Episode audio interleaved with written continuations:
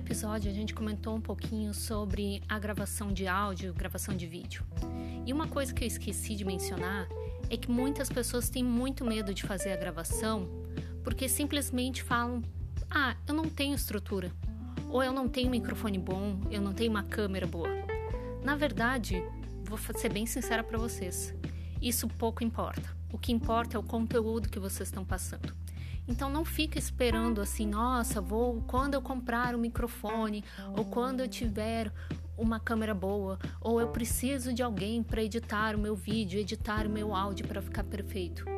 Gente, nunca vai ficar perfeito. Toda vez que a gente se assiste ou se escuta, a gente vai se odiar. Esse é até um fato que eu nunca consegui escutar os meus próprios vídeos nem meus áudios, porque simplesmente eu odeio a minha voz.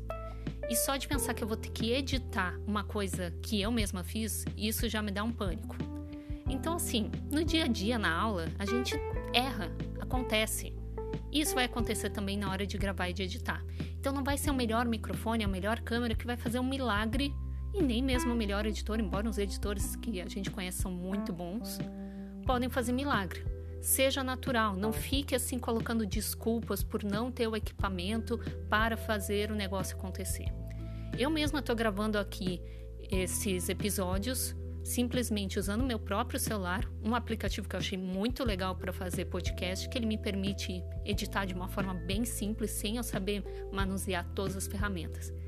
E se vocês querem saber, sim, eu tenho uma mesa de edição, eu tenho uma mesa de áudio, tem microfone maravilhoso mas eu tô aqui, sentada na minha cama, gravando um áudio, simplesmente usando meu celular, sabendo que lá na rua os carros estão passando, que talvez vocês vão escutar tudo isso acontecendo. Talvez o meu vizinho vai começar a obra dele aqui, porque sim, ele está fazendo uma obra e tudo pode acontecer no meio da gravação, mas isso faz parte.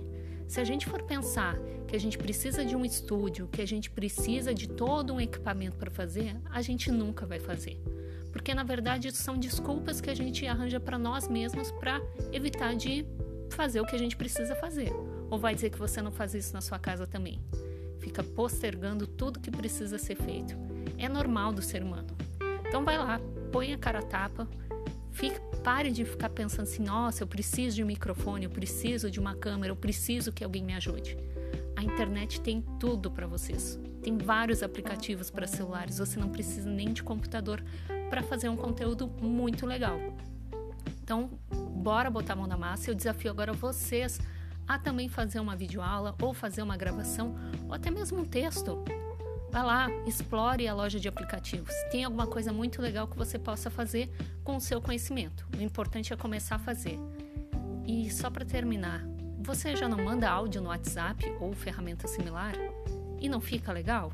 Então é a mesma coisa. Simplesmente vá lá e use a ferramenta, explore, aprenda. Essa é a parte mais divertida de ser um professor para educação à distância. Até mais!